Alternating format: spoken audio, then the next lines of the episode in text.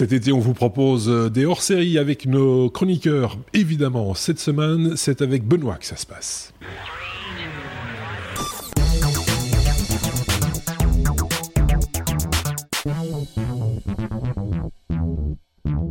Quand je précise que ce sont des hors-séries avec nos chroniqueurs, vous me direz, mais ouais, mais ça, ça a toujours été le cas. Ben oui, effectivement, mais ils apportent un petit peu d'eux-mêmes chaque fois dans des hors-séries comme ceci durant l'été. Euh, ils viennent avec euh, ben, leur, gadget à eux, l'appareil qu'ils utilisent pour le moment, sur lequel ils ont un petit peu flashé, euh, qu'ils ont, qu'ils n'ont peut-être pas encore acquis d'ailleurs, hein, pourquoi pas.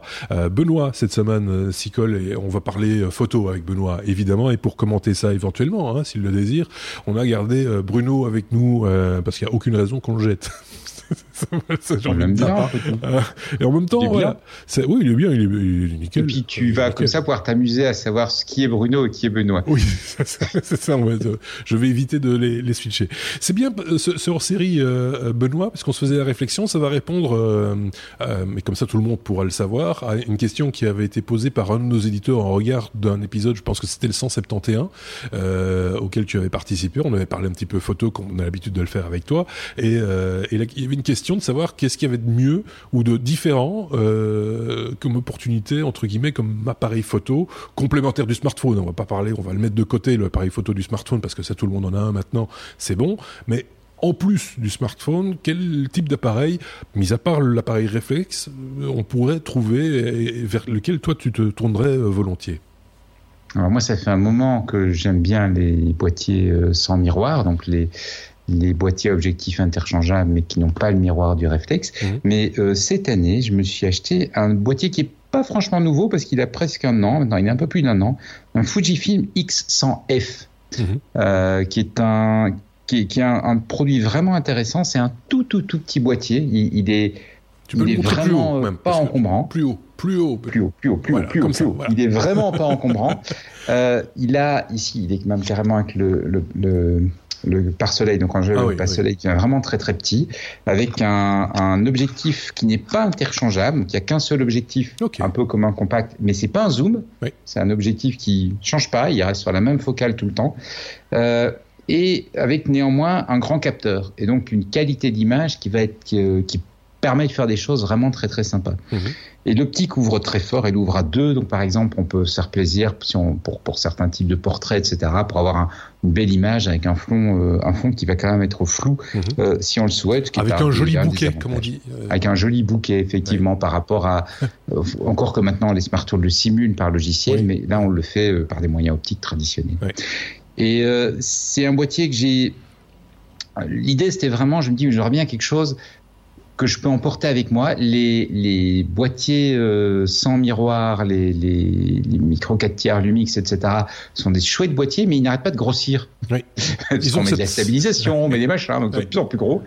Et euh, ça commençait à m'embêter un petit peu. Je me suis dit, mais j'aurais bien euh, retrouver un petit boîtier léger, je vais mettre dans un sac, partir retrouver le plaisir de faire des photos sans avoir à emporter un gros truc et le mhm. smartphone est passé chouette et le, tout le reste devient franchement trop gros. Mhm. Et, et, Fujifilm semble être un des rares fabricants à, s'intéresser aux gens qui ont ce besoin avec un appareil qui est qualitatif mais qui est pas trop gros.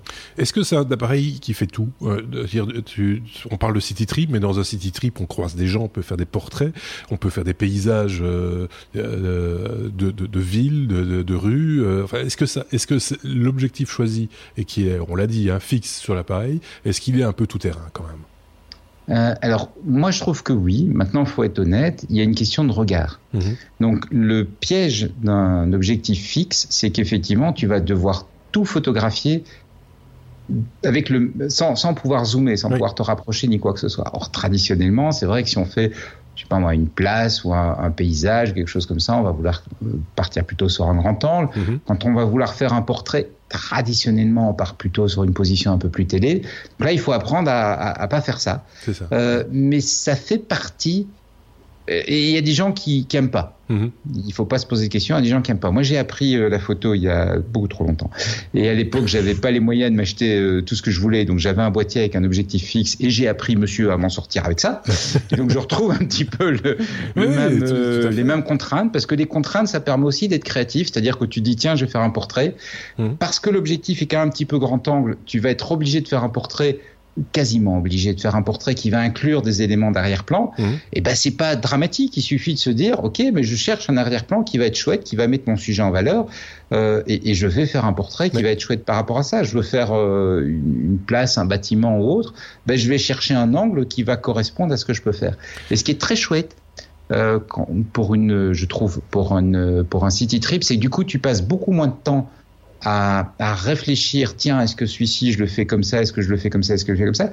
Et après euh, quelques jours à travailler avec l'appareil photo, tu as le, tu as la manière dont la photo va être prise en tête. Parce que comme toutes les photos sont prises exactement sous le même angle, oui, il n'y a pas d'option. Euh, tu te poses plus de questions. tu, tu, sais que c'est ça, et après deux jours dans ta tête, elle est gravée. Mmh. Tu vois et tu dis, ouh, là, j'aurai un bon angle, paf, je vais là-bas directement.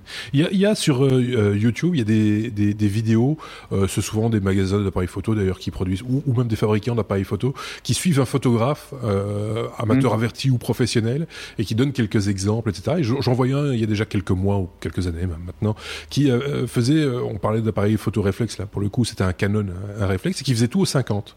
Mmh. Euh, parce que y a ils ont un bon objectif 50 qui ouvre un 4 si je dis pas de bêtises et qui est pas très très cher. Et euh, le, le, gars faisait tout euh, en, en, se promenant dans la rue, des, des, des étalages, des gens, de la foule, etc. dans le même genre, j'en voyais un autre. Tu parlais du micro 4 tiers, des, des, appareils mirrorless. Je pense que c'était pas c'était Panasonic qui avait produit une vidéo avec un photographe professionnel qui, qui avait un, très bon objectif. C'est un 42.5, c'est un, format un petit peu particulier mmh. qu'ils ont, euh, qui est très bon aussi, un petit peu cher, mais qui est très très bon, et qui faisait tout avec ça, et qui expliquait que c'était possible de tout faire avec, euh, mmh. avec un seul objectif. C'est juste une question d'habitude, de, de, bien connaître. Il vaut mieux faire ça que de chipoter avec 36 objectifs et de ne jamais savoir exactement parce qu'on se laisse un petit peu aussi emporter par, euh, par, euh, par, par, par, tout, trop de technologie à un moment donné. Il faut mieux revenir à des choses un petit peu plus, plus classiques qu'on maîtrise, quoi. C'est ça aussi l'idée. C'est un peu l'idée, effectivement. C'est-à-dire que, comme toute façon, avec le boulot, on n'a pas nécessairement le temps, ou en tout cas, moi, à ce moment-ci, j'ai pas nécessairement le temps de faire tout le temps que je souhaite consacrer à la photo. Et donc, d'être durant l'année à, m'entraîner suffisamment pour me dire ok là maintenant paf je passe sur tel optique ah là je pour avoir deux boîtiers etc mhm. ce, qui est, ce qui est amusant à un certain moment de vie mais qui pour le moment est pas quelque chose que je peux faire. Simplifier les choses ben, ça me permet de profiter du voyage mhm. profiter de ce que je suis en train de faire et en même temps profiter des photos parce que ça devient vraiment oups on, on, se relaxe. Alors juste un truc hein, quand tu dis on peut tout faire on peut faire tous les sujets c'est clair euh, maintenant, il faut accepter la contrainte du truc. c'est que j'ai la contrainte du du boîtier réflexe avec tous ses objectifs, c'est que tu as un sac de voyage dans le dos. Et je l'ai fait, c'est super amusant à un certain moment de vie d'être là avec le sac de voyage et de se faire plaisir et de mhm. changer d'objectif et d'être, etc. Mais c'est un autre type de trip. Euh, et là, effectivement, on peut se dire, tiens, je veux cette image-là, mais je la veux comme ça, etc. Et je sais que j'aurai exactement l'image que je veux. Ici, il faut accepter de se laisser entraîner par le voyage. C'est ça. On est dans le voyage et on se laisse entraîner et on a une opportunité, on la saisit. Et il y a d'autres opportunités qu'on va faire autrement que ce qu'on aurait pensé au début. Et puis, ça mm. donne des idées. Euh, c'est tout bête, mais en, en faisant une série de photos comme ça, on, on s'est retrouvé à un moment avec ma gamine qui jouait dans un, parce que quand on va dans une ville, ma fille, ce qu'elle adore faire, c'est trouver une plaine de jeux et jouer. ce qui est un petit peu marrant parce que tu vois, tu as des musées, tu as des trucs, tu as, un, recueil de plein de, jeux. Donc bon, pourquoi pas. et je faisais des photos là-dedans et, j'ai trouvé un, un, angle qui était assez sympa, un, endroit qui permet de justement de faire un portrait avec un cadre autour. Mhm. Et puis j'ai commencé à faire ça dans toutes les villes, quelque part, où on est allé cette année. donc, je commence à avoir une petite série.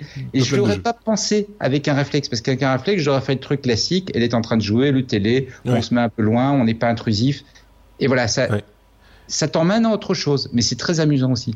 finalement, tu peux faire un recueil de plein de jeux et où on, on sera pas, euh, enfin comme c'est toujours le même objectif qui, qui prend les photos, on pourra vraiment comparer les, les vraiment les plaines de jeux, hein, parce que c'est ça aussi. Euh, les italiennes, ouais, tout à fait. En termes de réglage, euh, les classiques, on va dire priorité à l'ouverture, priorité euh, euh, aux différents, enfin les, les, les réglages habituels qu'on a sur les appareils photo. Là aussi, ils ont un peu plié l'histoire entre guillemets. Hein. Alors Fujifilm se fait plaisir. Euh, ils reviennent sur des réglages photo traditionnels, c'est-à-dire que c'est vrai que les boîtiers actuels, et ça a beaucoup de sens sur des boîtiers euh, très amateurs, ils vont avoir ce qu'on appelle le, choix PASM, c'est-à-dire que tu vas dire je veux que mon appareil fonctionne dans un mode euh, quasiment automatique, mhm. euh, avec les modes SAN ou en mode P. Je veux que mon appareil fonctionne en priorité ouverture, priorité vitesse ou priorité manuelle. Et ça a beaucoup de sens sur un petit boîtier compact euh, parce que euh, ce qu'on fait en pratique, on le met en automatique, on est tout le temps en automatique. De temps en temps, on sort en mode, euh, et c'est ce que les gens font, hein, ils mm. le mettent en automatique, ils le laissent en automatique. De temps en temps, pour se faire plaisir, quand ils veulent faire une photo un peu compliquée, ils le mettent en mode priorité ouverture, et puis ils vont faire un réglage un peu avec une molette qui est pas toujours très pratique sur un petit compact pour la priorité ouverture. Sur un réflexe et compagnie, j'ai toujours trouvé ça un peu ballot parce que quand tu aimes bien la photo en général, dans les trois modes, tu vas préférer un mode priorité ouverture, priorité vitesse ou priorité manuelle. Mhm. Et du coup, le reste de la molette, il te gêne quelque part. Donc eux, ils n'ont pas mis la molette. Ce qu'ils ont fait, ils l'ont fait à l'ancienne. Tu as un petit, euh, une bague de diaphragme traditionnelle ici sur l'objectif, sur laquelle tu vas pouvoir mettre ton, ton choix de diaphragme ou la mettre en mode automatique. Et quand tu la mets en mode automatique, tu mets priorité à la vitesse, puisque bah évidemment, tu as fixé ce paramètre-là. Voilà. Même chose pour la bague de vitesse. Tu as ta bague de vitesse, tu choisis ta vitesse. Donc quand tu as choisi ta vitesse, tu es en priorité vitesse. Ou tu le mets en automatique, ce qui veut dire qu'il est priorité au diaph, puisque tu as choisi le. Et si tu mets les deux ensemble, il est complètement en mode automatique. C'est ça. Et il y a une petite bague qui, qui, si vous regardez les vidéos sur ce boîtier, les tests de ce boîtier, la plupart des gens qui l'ont testé ne l'aiment pas. Il faut comprendre une chose. La plupart des gens qui testent un appareil photo pour faire une vidéo sur Internet testent beaucoup d'appareils photo, donc ils ont euh, trois jours avec le boîtier.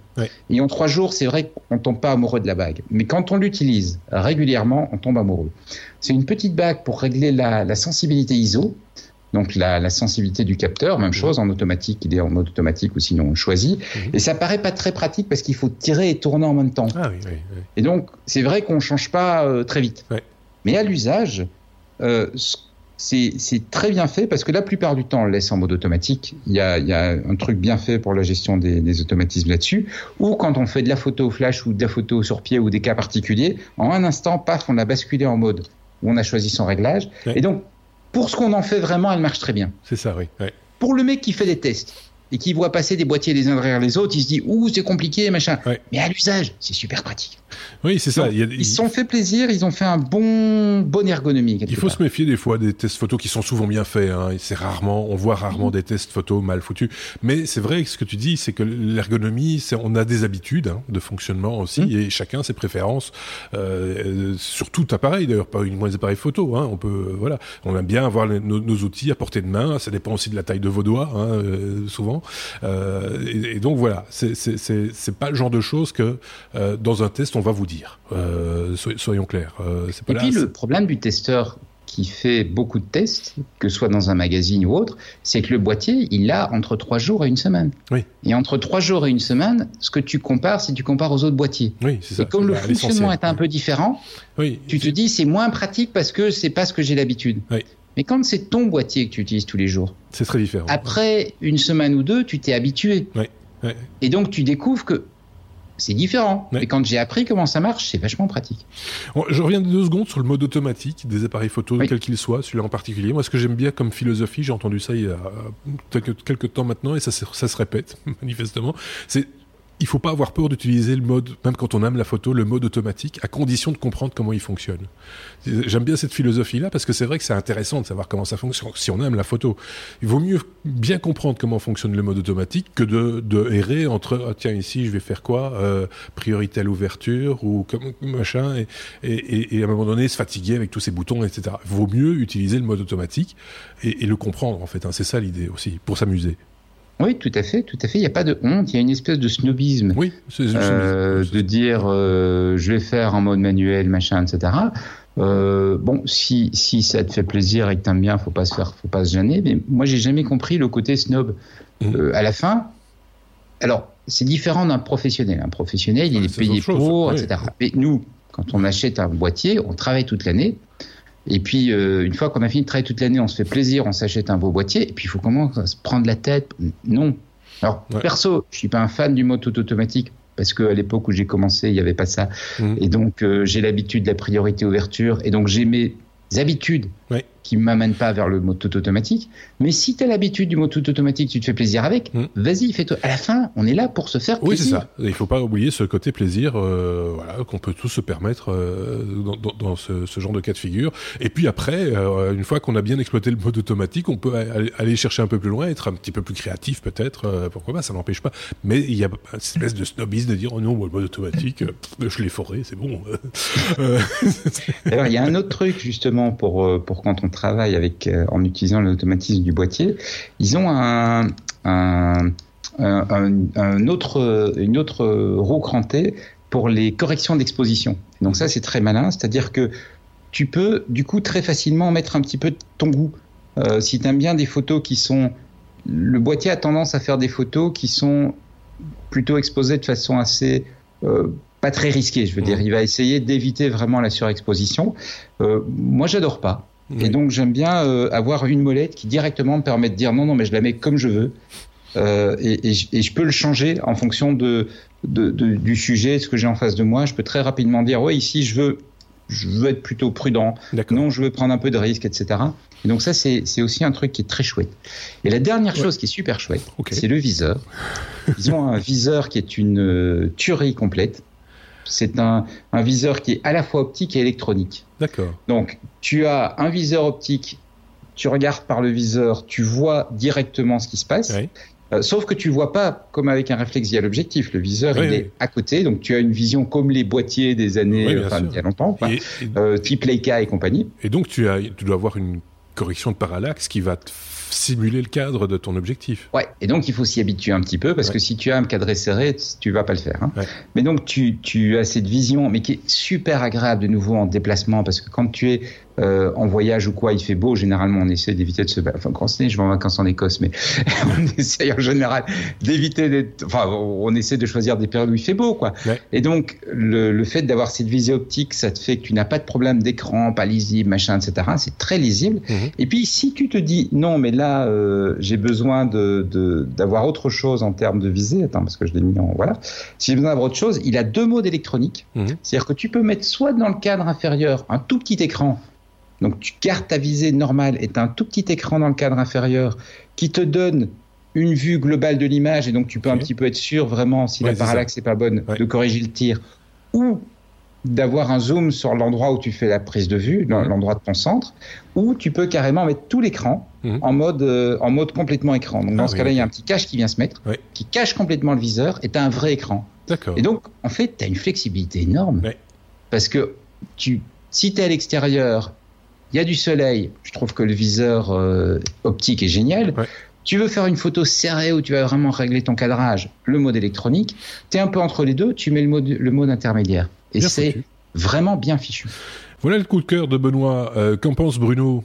Euh, qui, qui, est bien sage dans son coin, qui écoute studieusement euh, tout, ce qui se dit. Je sais pas si tu fais beaucoup de photos, toi. Euh, j'utilise mon smartphone pour faire des photos, parce qu'effectivement, je n'aime pas transporter des, appareils, mais ça, un appareil comme ça me donne envie de faire la photo. Oui. Effectivement, parce que j'aime bien les boutons mécaniques. Oui. Voilà, un peu le. ce, ce, il a un petit côté vintage, hein, cet appareil. Il faut le dire, tout à fait. Et en même temps, il est quand même fortement technologique et bien pensé. Donc ça m'a l'air vraiment d'être un super appareil photo. Et pas super accessoirisé comme des réflexes etc., avec plein de plein, plein d'objectifs qui sont euh, chouettes aussi. Mais là, euh, un appareil comme ça qui tient euh, entre guillemets dans la poche et dont on ne va pas perdre des pièces. euh, voilà, on n'a pas peur de. Il est robuste en plus. Il a l'air un peu mastoc. Euh... Moi, j'ai pas eu de problème avec. Mais après, j'ai pas fait un test pour enfoncer des clous. En même non, temps, non, mais hein, c'est pas, le but. Hein. C'est pas fait pour. C'est pas marteau. Mais, mais non. on fera un jour un test de marteau. Euh, ça dépendra. Il faudra trouver un chroniqueur qui a un coup de cœur pour un marteau. Mais on pourrait le faire, mais ici c'est pas le cas. C'est un, un, un, un dire un téléphone, mais non. c'est un appareil photo. Euh, Rappelle-nous la référence. Euh, Donc c'est un Fujifilm X100F. C'est le quatrième modèle dans la gamme des X100. Tous les deux ans à peu près, Fujifilm sort une mise à jour de ces modèles-là. Ouais. Les premiers étaient un petit peu euh, franchement, fallait être, fallait aimer parce que notamment l'autofocus était très lent, etc. Mais là, avec la quatrième génération, on arrive vraiment à un produit qui est très très mûr et complémentaire d'une petite imprimante dont tu nous avais parlé, euh, me semble-t-il. Euh, je vous renvoie à cette hors-série consacrée à une petite imprimante euh, je sais plus comment Fujifilm Square, SQ. oui, c'est ça, c'est Fujifilm. SQ. SQ. Euh, qui t'imprime en fait sur des papiers photos type Polaroid. C'est, voilà, c'est le, le, le, mot que je cherchais. C'est, un tirage Polaroid sur base de cet appareil qui parle très bien avec cette, petite, euh, cette petite imprimante, on va dire imprimante avec des guillemets quand même. Hein. C'est une tireuse entre guillemets. On va dire ça comme ça. Euh, voilà, euh, le coup de cœur de l'été. De, et je suppose que tu l'as emmené avec toi, tu l'emmènes avec toi partout, donc euh, tu nous ramèneras des photos de plein de jeux en Écosse pourquoi pas hein Bah bien sûr. Ben oui. Merci en tout cas Benoît pour euh, cette petite découverte et nous avoir parlé avec passion de cet appareil. Merci également pour euh, cette petite contribution à, à, Bruno euh, qui reviendra lui aussi hein, euh, prochainement. Merci à vous de nous avoir écoutés. Si vous avez des commentaires à faire, des suggestions à nous faire, n'hésitez pas en commentaire de cette vidéo sur YouTube ou sur notre blog lestechno.be. Passez de bonnes vacances. À très bientôt. Au revoir.